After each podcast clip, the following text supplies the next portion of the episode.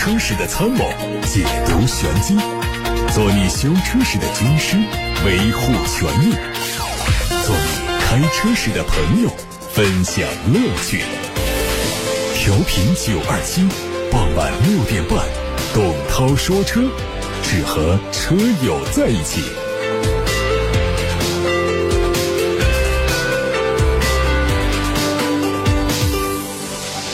大家晚上好，我是董涛，欢迎听我说车，欢迎把选车用车的问题发到直播间。先看新闻，日前，国家发改委、工业和信息化部、公安部等十三部门联合印发了关于促进汽车消费的若干措施，旨在进一步稳定和扩大汽车消费，优化汽车购买使用管理制度和市场环境，更大力度的促进新能源汽车持续健康发展。此外，措施还提出，各方面应该避免恶性竞争，共同维护行业秩序，营造有利于汽车消费的政策和市场环境。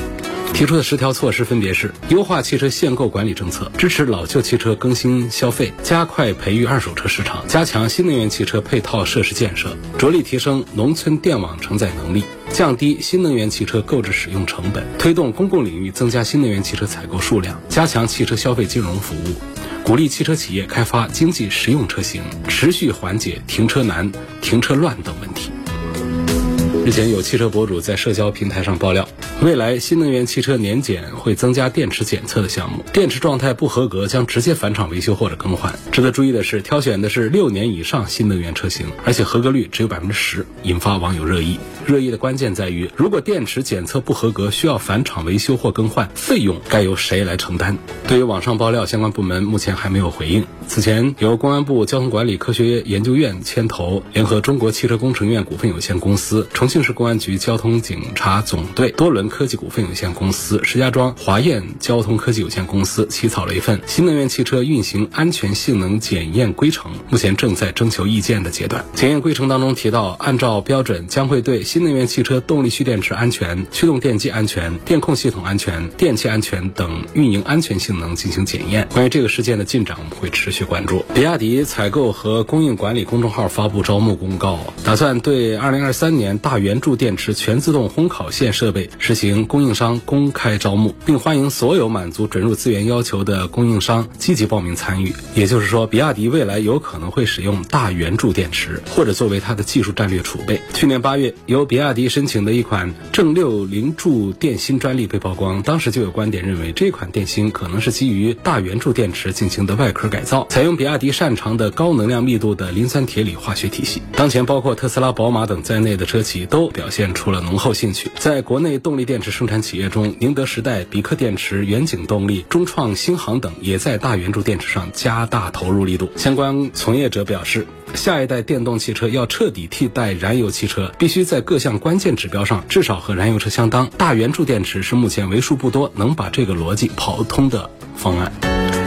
东风汽车官宣，小型纯电汽车品牌东风纳米可能在今年的下半年正式发布，会填补品牌在小型纯电领域布局的空白，并且为小型纯电市场注入全新活力。据了解，东创紫联武汉新能源科技有限公司在今年初更名为东风汽车纳米科技有限公司，此举意味着东风纳米专注小型纯电赛道定位明确，也表明东风纳米正式以东风汽车二级板块的身份开启独立品牌运营之路。官方表示，东风技术中心为东风纳米打造了新能源架构平台，它的特点是兼具性价比高、续航灵活度高以及电子架构扩展性强等特点。基于这个平台打造的第一款车型会在年内上市。根据规划，二零二四年之后，纳米每年会推一到两款新车，进一步助力东风汽车实现二零二五年新能源汽车一百万辆的战略目标。作为长期主义的谋局者，东风日产于日前官宣了艾瑞雅换新上市，并且新推出了艾瑞雅五百，以十九万九千九的好价杀入到二十万元以下的价格区间，打开高端合资纯电 SUV 的全新消费格局。艾瑞雅五百采用电力磁同步电机，电机的最大综合功率有一百六十千瓦，最大扭矩达到了三百牛。日产高标准定制的三元锂电池，六十五千瓦时容量，五百零一公里的 CRTC 综合工况续航里程，让用户在都市生活享受无忧续航的同时，还能够畅享人车合。合一的驾驶乐趣。今年年初，艾瑞雅开展了政企联合的限时宠粉购车行动，而这一次呢，在政企优惠活动结束后，东风日产自掏腰包为客户让利，对已经上市的车型级别重新调整官方定价。艾瑞雅六百版是二十二万四千九，六百 Plus 二十三万七千九，另外还有两款产品分别是二十六万多和二十八万多。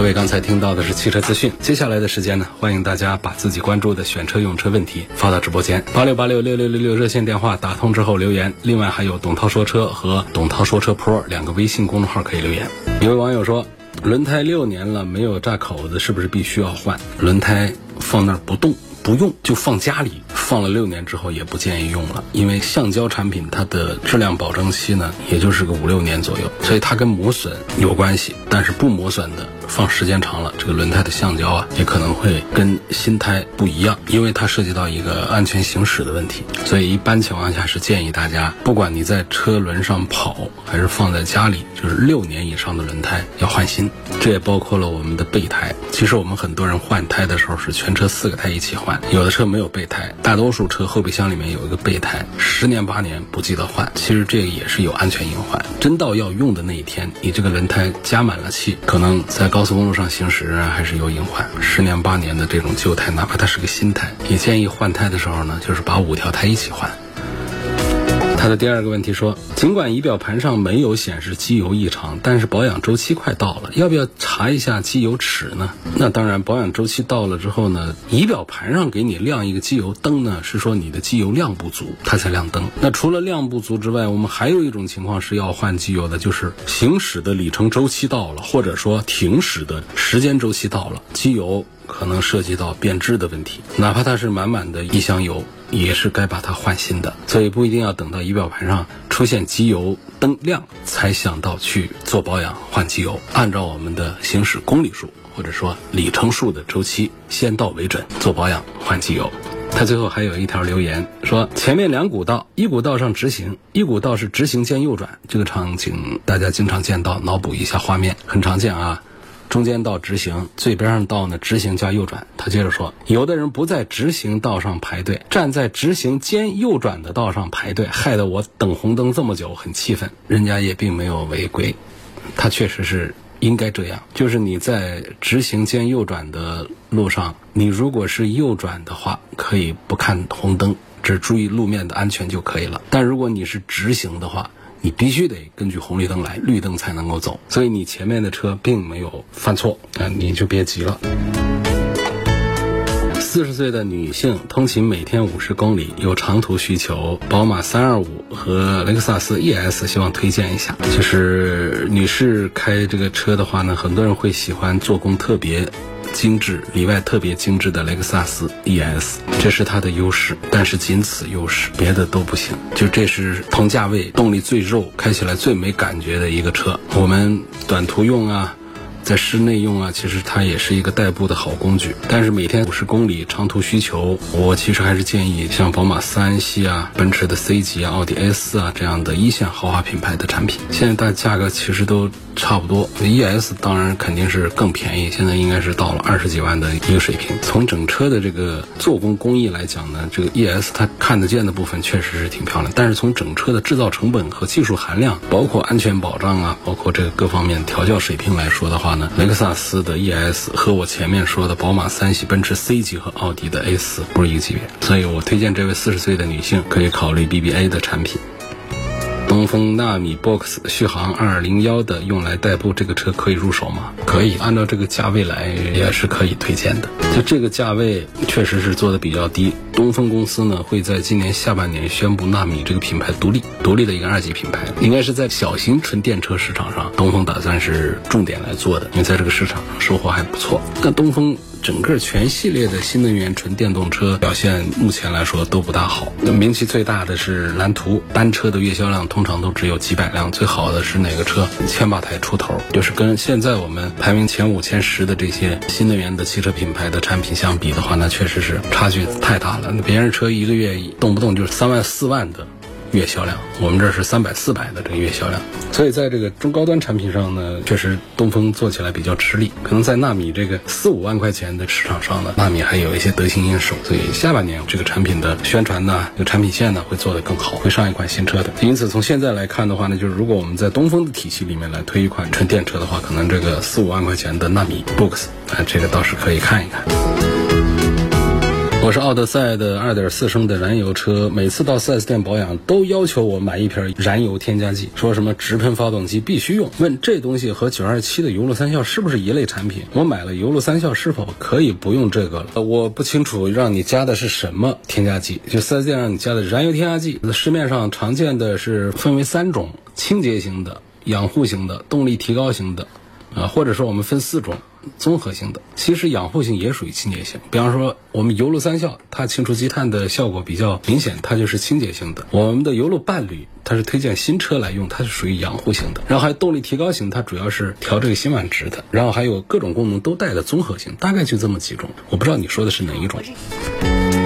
有网友希望我能够介绍一下福特锐界 L 这款产品，锐界 L 新上的一个车，目前的热度还是比较高。看车子长度达到了五米，宽度将近两米，是个标准的一个大个子。这里头还做了二加二加三的座椅布局啊。我们常常讲二加三加二的这种布局的话呢，让我们的第二排还有第三排的这个空间其实都受到影响。这二加二加三呢，其实它有自己的优势，因为它的车身足够宽，它第三排布局三个座位，而第二排的两个座位就有点像 MPV，可以让第一排、第二排正常使用的话呢，空间都保证的。非常的不错，当然它也有五座的低配的五座，所以这个大五座和舒适大七座的这么一个全家出游的一个合资品牌的 SUV 产品有。七个配置，有混动版，有燃油版，指导价格是二十二万九千八到三十万九千八。然后现在呢还有优惠，主要指的就是你买车就可以享受到两万八千元的全家出游大礼包，这当中包括了三千八百多的全家出游礼金，还有三十六期的零利率的购车金融政策，还有八年十六万公里的混动车型专用的三电系统的质保，这加到一块儿就是超值礼包。这是非常不错的一个机会，所以它的这个混动车型呢，就是我们一般的常见的很多呢，就是混动车型会用一个比较弱的一个动力，一个燃油发动机来配上电机。在福特锐界 L 上，它做的是什么？它在混动版本上用的是更大马力的发动机，也相对于它的燃油版来说，混动版是既动力强劲。又节油节能，所以这是锐界 L 在动力方面的一个优势，包括它的续航里程一千一百八十八公里的综合续航里程。所以这个家庭出行啊，这个纯电车呢有一点担心，呃，纯油车呢又不甘心，觉得现在都要切换了，所以这样的混动产品还是优势是比较强的。尤其它这个混动产品，它的综合续航里程能够达到将近一千二百公里，这个在行业里面是不多见的。是比较少见的。再就是车里的配置也都做得很不错，啊，它的这机械四驱啊，头等舱座椅啊，还有它的大屏幕，二十七寸的这个超广域的巨幅大屏，还有它的 L2 级别的智行驾驶辅助系统等等，就是整个的这个配置体系，相对于它的二十二万九千八到三十万九千八的这么一个价格来说，燃油版和混动版都还是产品力很强大的，推荐大家关注一下它的混动版。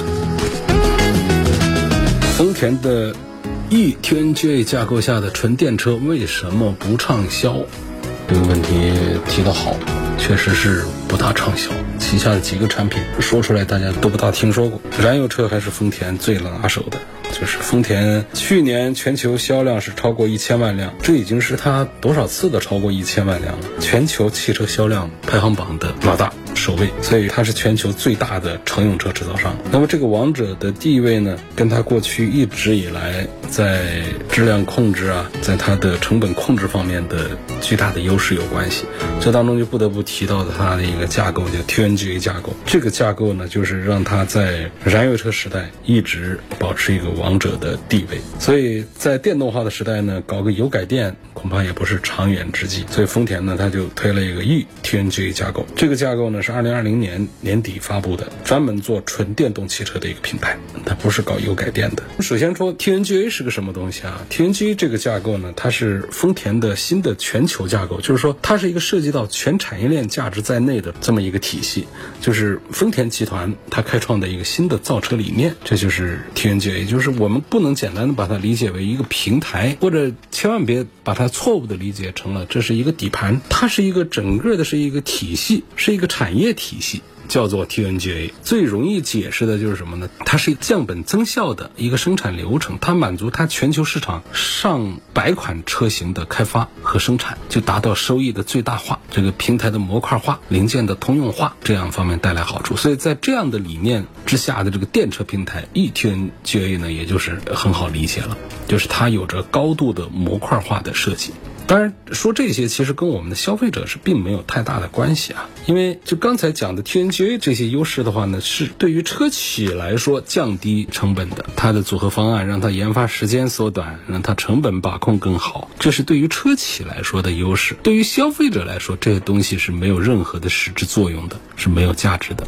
所以在这个新能源时代的话呢。我们用户更关心的是这台车的电气化程度怎么样，智能化程度高不高？对这两项显然不是丰田 eTNGA 架构它可以做好的事情。所以这就是作为传统老牌的车企，又是全球都拥有业务的全球第一的车企的丰田的产品研发能力虽然很强大，但是呢，它在纯电动车市场仍然是反响平平。所以这个丰田应该怎么应对这个事儿？你是说继续采用这个 eTNGA 这个架构，还是说选择推倒重来，重新开始？是，这是丰田其实是要好好的考虑的一个问题。你包括到我们用一个什么特征来说这个 eTA 架构，